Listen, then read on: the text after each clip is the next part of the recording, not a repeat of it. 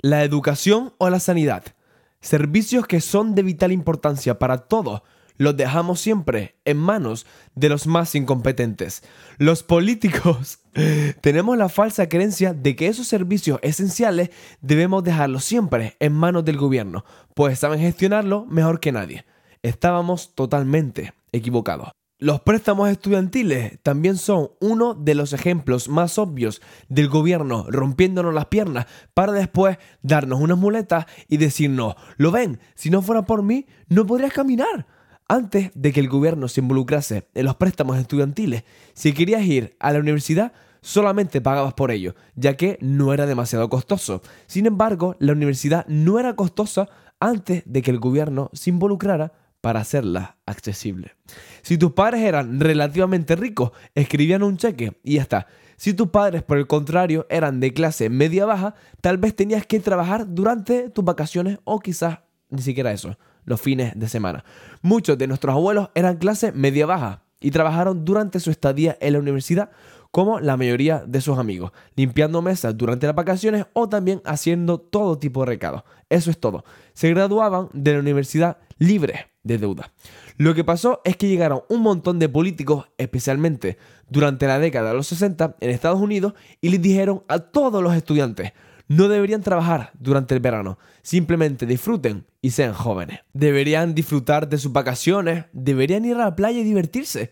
Les dejaremos tomar prestado el dinero que quieran para ir a la universidad y podrán comenzar a pagarlo de vuelta cuando se gradúen y tengan un empleo. Y los estudiantes dijeron, oh, pero bueno, eso suena genial.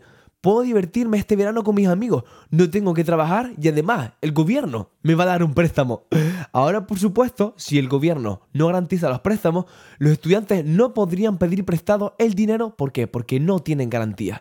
¿Qué banco, sinceramente, va a prestar dinero a un joven de 18 años? Pero una vez que el gobierno garantice los préstamos, cualquiera podría obtener uno. Entonces, en el momento en que los jóvenes tenían todo ese dinero para ir a la universidad, las universidades pudieron aumentar los precios. ¿Por qué? Porque los estudiantes podían pedir prestado el dinero que querían del gobierno. La demanda, por ende, aumentó artificialmente. Los precios de una matrícula se dispararon principalmente en países occidentales como Estados Unidos. Cuando el gobierno comenzó a garantizar los préstamos, las matrículas se volvieron a volver más y más costosas. Y a medida que aumentaban las matrículas, el gobierno tenía que proporcionar préstamos cada vez más grandes para pagar esas matrículas. Te vas dando cuenta por dónde va, ¿verdad? Y esto no acababa aquí, ya que empeoraba cada vez más, convirtiéndose en una espiral que se perpetuaba a sí misma, ya que cuanto más dinero se puso a disposición de los estudiantes, mayor era la matrícula, hasta el punto en que ahora los estudiantes se graduaban con una deuda abrumadora mientras que solían graduarse sin deuda cuando el gobierno no estaba involucrado. Y la ironía de todo es que muchos políticos en los debates señalan este gran problema, sin comprender que el gobierno es la única razón por la que esos préstamos estudiantiles tan grandes existen. Y sin esos préstamos estudiantiles, la universidad sería más barata y los estudiantes se graduarían sin tener ninguna deuda. Pero debido a la interferencia del gobierno, el costo de un título universitario se fue a las nubes. Y como ahora todos tienen un título universitario, no vale nada. Antes de que el gobierno se involucrase, la mayoría de la gente no iba a la universidad. Un título de secundaria era todo lo que necesitaba. Ahora, debido a que todos van a la universidad, necesitas un título universitario para hacer lo que se solía hacer antes con un título de secundaria. Ahora tienes que obtener una maestría o un doctorado, pero para cuando termines de hacer todo eso, tendrás 30 años, nada de experiencia en el mundo real y lo peor de todo, una deuda del tamaño de una hipoteca. Todo esto es culpa del gobierno y su maldita intervención en la economía. Ahora, ¿qué están diciendo los políticos? ¿Están diciendo cometimos un error? Tuvimos buenas intenciones, pero el camino al infierno está pavimentado con buenas intenciones. Así es. Y ahora necesitamos sacar al gobierno los negocios de los préstamos estudiantiles. Necesitamos tener capitalismo libre mercado funcionando para que las universidades tengan presiones competitivas para controlar sus costos y así atraer clientes como todos. No. Ahora la solución es nacionalizarlo completamente. Que el gobierno pague la universidad de todos. Hacer que la universidad sea un derecho, que sea gratuita y perdonar todos los préstamos. Ahora quieren hacer que la universidad sea aún más costosa, haciéndola gratis. Las cosas más caras son las que obtienes del gobierno de forma gratuita. Primero, aumentaron el costo subsidiándolo. Ahora quieren hacerlo aún más caro, proporcionándolo de forma gratuita. Hicieron lo mismo con la vivienda. También hicieron lo mismo con la atención médica. Cada aspecto de la economía donde el gobierno se involucra se arruina. Hacen que el precio suba y la calidad por ende baje. Mientras que cuando el libre mercado está involucrado en todos los aspectos de la sociedad, sucede todo lo contrario. Los precios bajan y la calidad sube. ¿Por qué crees que los productos tecnológicos son mejores y más baratos cada año? Mientras que la atención médica y la educación pública son peores y costosos cada año. ¿Por qué? Porque el sector privado se encarga de lo primero, mientras que el gobierno se encarga, parcial o completamente, de lo segundo. El capitalismo nos llevará a donde realmente queremos ir. El socialismo jamás lo hará. Es una falsa promesa. Es un caballo de Troya en donde se esconden monstruos como el comunismo, la tiranía, el despotismo, el totalitarismo. Estados Unidos, por ejemplo, no tiene impuestos sobre la renta hasta el año 1913. Aún así, por más de 100 años fue el país más próspero de toda la historia de la humanidad. Había carreteras, policías, bomberos, hospitales, escuelas, universidades. También había empresas y sobre todo había prosperidad. El gobierno se involucró muy muy poco. El capitalismo se encargó de crear esa riqueza. Eso es lo que hace el libre mercado, pero para operar el gobierno debe apartarse del camino. El gobierno debe dedicarse exclusivamente a proteger los derechos de propiedad y de los individuos. Eso es todo. La mayoría de los estudiantes no entienden que el capitalismo libre mercado, ¿por qué les ha lavado el cerebro tanto en la escuela pública? Ellos ven los problemas en la economía y asumen que son función del libre mercado y del capitalismo, cuando realmente no es así. Ellos piensan que más gobierno es la solución a un problema que no entienden que fue creado por el propio gobierno. Y al hacer que el gobierno sea más grande, los problemas se harán mucho más grandes. Piensa, por ejemplo, en Venezuela, en Cuba, en Alemania, en la Unión Soviética del siglo anterior.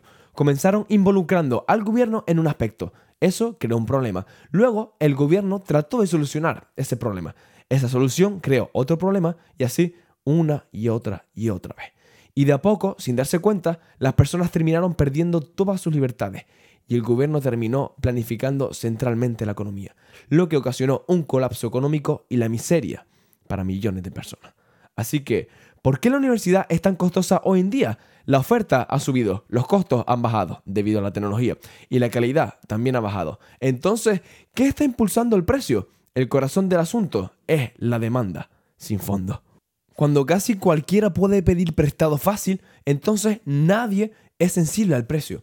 Muy pocos entienden que cuando subsidias algo, no necesariamente lo hace más asequible. A menudo, y sobre todo casi siempre, lo hace más caro. ¿Por qué? Porque aumentas el precio de que el comprador es capaz de pagar. Son los vendedores los que se benefician cuando el gobierno subsidia la compra de un producto, no los compradores.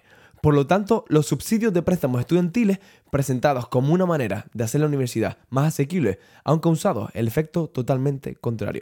En palabras del comentarista económico Peter Schiff, dice, cada vez que hablo con audiencias universitarias, pregunto cuántos de los estudiantes tienen préstamos estudiantiles. La mayoría de la multitud levanta la mano. Entonces, seguidamente, les pregunto, ¿Qué harían si los préstamos estudiantiles no estuvieran disponibles? La mayoría de estos estudiantes dicen que simplemente no podrían pagar la universidad. Entonces, matizo el siguiente punto. Mira, casi todos en esta sala no pueden pagar la universidad sin préstamos. ¿Qué creen que pasaría si no pudieran obtener esos préstamos? ¿No irían a la universidad? Si fuera así, esta habitación estaría prácticamente vacía ahora mismo. De hecho, con tan pocos clientes, ¿no cerraría las puertas esa universidad, despediría a todo el mundo y vendería todos sus edificios y sus instalaciones? Claro que no. Al igual que cualquier otro negocio, las universidades encontrarían maneras de reducir dichos costos, al igual que con cualquier otro negocio que se enfrentará a presiones de precios. Las universidades intentarán encontrar nuevas eficiencias para que puedan bajar los precios y por tanto ser asequibles.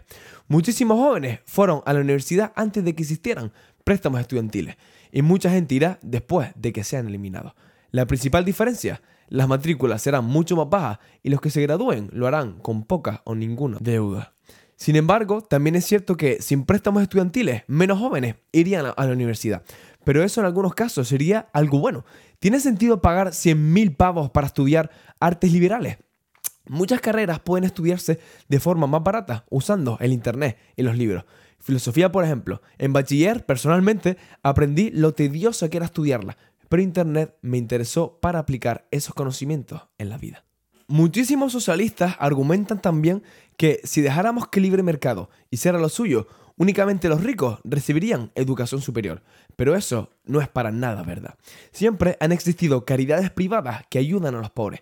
Casi todas las universidades ofrecen becas para personas de escasos recursos. Además, las personas pueden atender a todo tipo de clases usando el Internet hoy en día. Hay libros gratuitos en Internet y clases online que se dictan en YouTube. ¿Conseguirían los ricos una mejor educación en un libre mercado? Sí, pero los ricos consiguen mejores versiones de muchas cosas.